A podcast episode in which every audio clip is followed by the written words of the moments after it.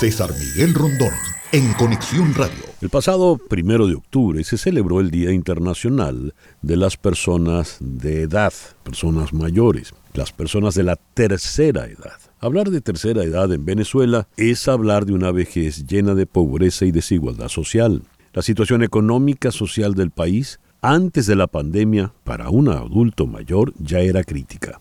La seguridad social decadente y la falta de políticas públicas efectivas y sostenibles en el tiempo han causado estragos. La persona jubilada pasó de pobreza a pobreza extrema. Según los estudios de los especialistas, como el Comité de Defensa de los Derechos Humanos de los Pensionados del Instituto Venezolano de los Seguros Sociales, realizado por Urimari Capote, Arturo Tremont y Edgar Silva Herrera, con el apoyo de Provea y Carlos Aponte Blanc, elaboraron el estudio titulado La situación social de Venezuela, balances y desafíos en el año 2012, para que vean desde dónde viene esto. La seguridad social y los avances en esta materia comenzaron a declinar entre el 2004 y el 2007, donde el país perdió el servicio eficiente en salud y la canasta familiar se proyectó al infinito. Las prestaciones sociales, las pensiones, que son el ahorro de los trabajadores para costear sus gastos ya en esa tercera edad, en el resto de la vida, han quedado rezagadas porque no crecieron al ritmo de la inflación en Venezuela, que como saben, pues ha batido récords y es la más alta del mundo. Ese es nuestro tema para el día de hoy. La doctora Urimare Capote es la abogada del Comité de Derechos Humanos para la Defensa de los Pensionados, Jubilados y Adultos Mayores. Ya la mencioné en, en este trabajo. Urimare, muy buenos días, gracias por sumarte al programa en la mañana de hoy. Ah, muy buenos días, César Miguel. Bueno, de verdad es un placer eh, oírte y que nos dé la oportunidad de explicar la situación grave, más que de por esa extrema ya es de miseria en que se encuentran los jubilados y los pensionados en Venezuela y junto a Urimare nos acompaña Edgar Silva, quien es el coordinador nacional del Comité de Derechos Humanos para la Defensa de los Pensionados Jubilados y Adultos Mayores. Como Urimare, él también está en Caracas. Edgar, muy buenos días, muchas gracias por acompañarnos. Buenos días, César Miguel, de verdad que es un placer escucharte de nuevo, siempre te oigo. Muy bien. Muchas gracias.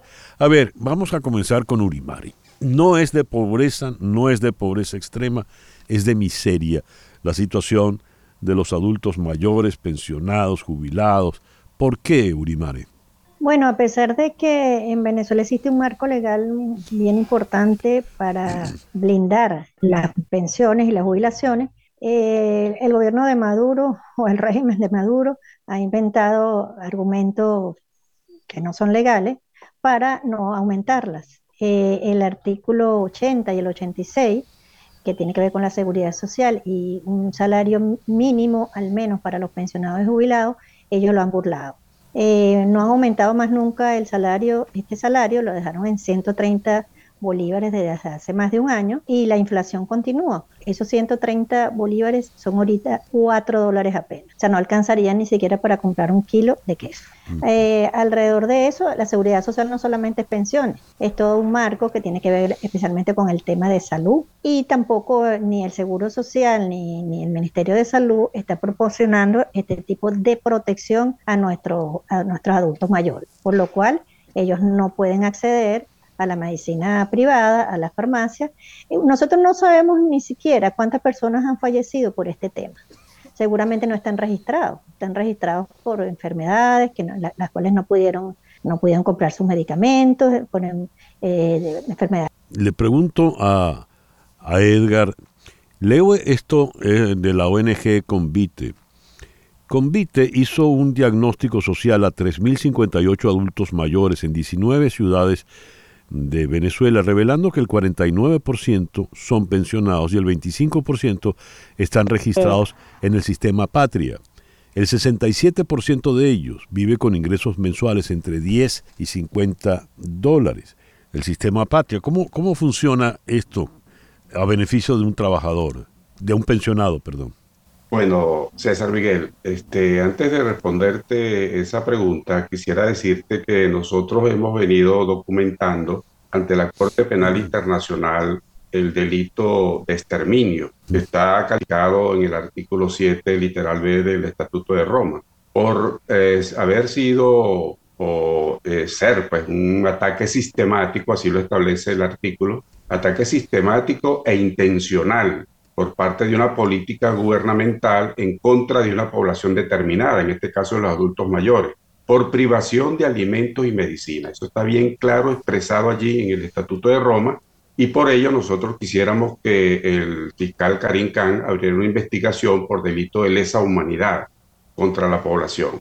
Hemos estado haciendo un trabajo eh, nosotros como comité y otras organizaciones de pensionados y jubilados venezolanos que están en el exterior a propósito de ir documentando esta situación. Ya lo hicimos en, noviembre del mes pasado cuando eh, la Corte Penal creó allí una forma para que lo hiciéramos y lo estamos documentando. Es decir, es un exterminio, como decía Urimare, no sabemos la cantidad de adultos mayores que han muerto, pero tenemos casos emblemáticos, como el caso de Puente Hierro, que en el 2020 murieron dos hermanos, los hermanos Sandoval, los rescataron los bomberos en su apartamento, eh, fallecidos, y el acta de defunción decía por inanición, porque las actas de defunción, como decía Orimare también, generalmente eh, dicen que falleció por una CB, por un ataque al corazón, por otra causa, pero la causa fundamental que genera estas enfermedades y estas muertes es la falta de alimentación y la falta de medicina. Eso es la, gravedad de la Sí, Edgar, cuando haces una acusación tan grave como es exterminio, eh, el exterminio supone una, una voluntad, ¿verdad? Eh, alguien tiene la voluntad de exterminar a otro, de acabar con el otro. En este caso, ¿quién es el exterminador? ¿O quiénes son los exterminadores? El, exterminador es Maduro y su tren de mando en esta área de pensiones, de seguridad social y de jubilaciones. Son ellos porque Maduro sabe eh, las consecuencias de su política eh, contra los adultos mayores. Él sabe que un pensionado con 3 dólares o 4 dólares al mes no puede adquirir alimentos y medicina y sabe que va a fallecer este, por eso precisamente y además porque no pueden acudir a una eh, salud privada porque no tienen los recursos y menos a una salud pública porque, bueno, está, el aparato de salud está absolutamente destruido. Ellos saben las consecuencias de esa política eh, antilaboral, antihumanitaria que están aplicando al país, sobre todo que se ha agudizado desde el 2013 en adelante.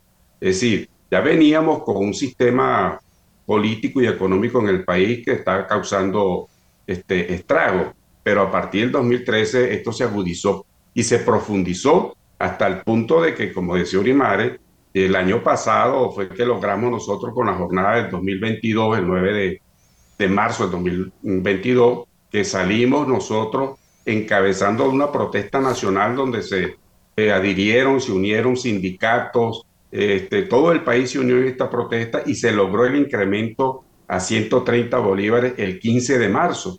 Nosotros salimos el 9 y el 15 de marzo Maduro eh, lanzó el decreto de incremento del salario mínimo, pero este, este año pues sabemos que Maduro no incrementó el salario mínimo, que tiene una política contra los beneficios laborales en general y han destruido todo el sistema de seguridad social. Está plasmado en las leyes, como decía Orimare, eh, hay un marco teórico e ilegal que este, fundamenta pues lo que tiene que ser todo un sistema de seguridad social para, para todas las personas, pero en especial para los adultos mayores, que son la parte más vulnerable de una sociedad, como también son los niños. Esa es la situación en general. Hablaba Edgar Silva. Edgar es el coordinador nacional del Comité de Derechos Humanos para la defensa de pensionados, jubilados y adultos mayores. Le pregunto a, a, Urimare Capote, abogada de este comité. Urimare, dijiste, no sabemos cuántos han fallecido pero tenemos idea de cuántos estamos hablando. Cuando decimos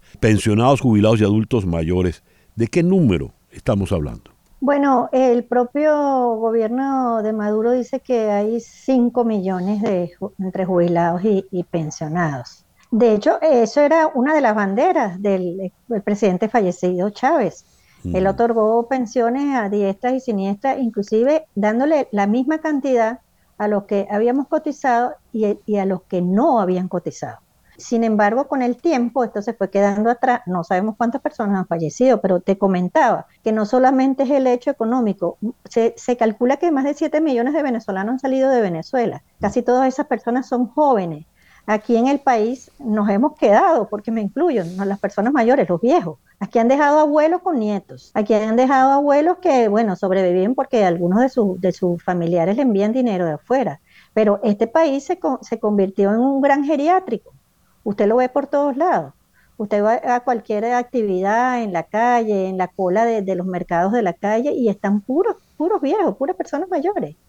Entonces, aparte de lo económico, es también el tema del de, eh, el impacto que eso ha tenido hacia las personas que tienen que estar descansando, tienen que estar tranquilos en su casa. Fíjate que si ellos sí son los responsables, porque la propia constitución lo dice, el artículo 80 dice, el Estado garantizará a los ancianos y ancianas, bueno, ahora ya no se usa ese término, tiene que garantizar varias cosas, entre otras su calidad de vida, y eso no lo está haciendo, y los responsables son ellos. Entonces, no hay otro responsable en este tema del exterminio que no sea, ellos no le buscan salida a esta situación, no buscan salidas alternas que, que, que, puedan mitigar el tema de, de, de, la muerte, el tema de la miseria en que se encuentran los pensionados. Entonces, nosotros no sabemos cuántas personas han muerto por lo que acaba de decir Edgar, pero sabemos que sí han muerto por enfermedades graves, por falta de alimentación, por alimentación adecuada, porque si es verdad que ellos dan esas bolsas de CLAP, pero esas bolsas no garantizan ni siquiera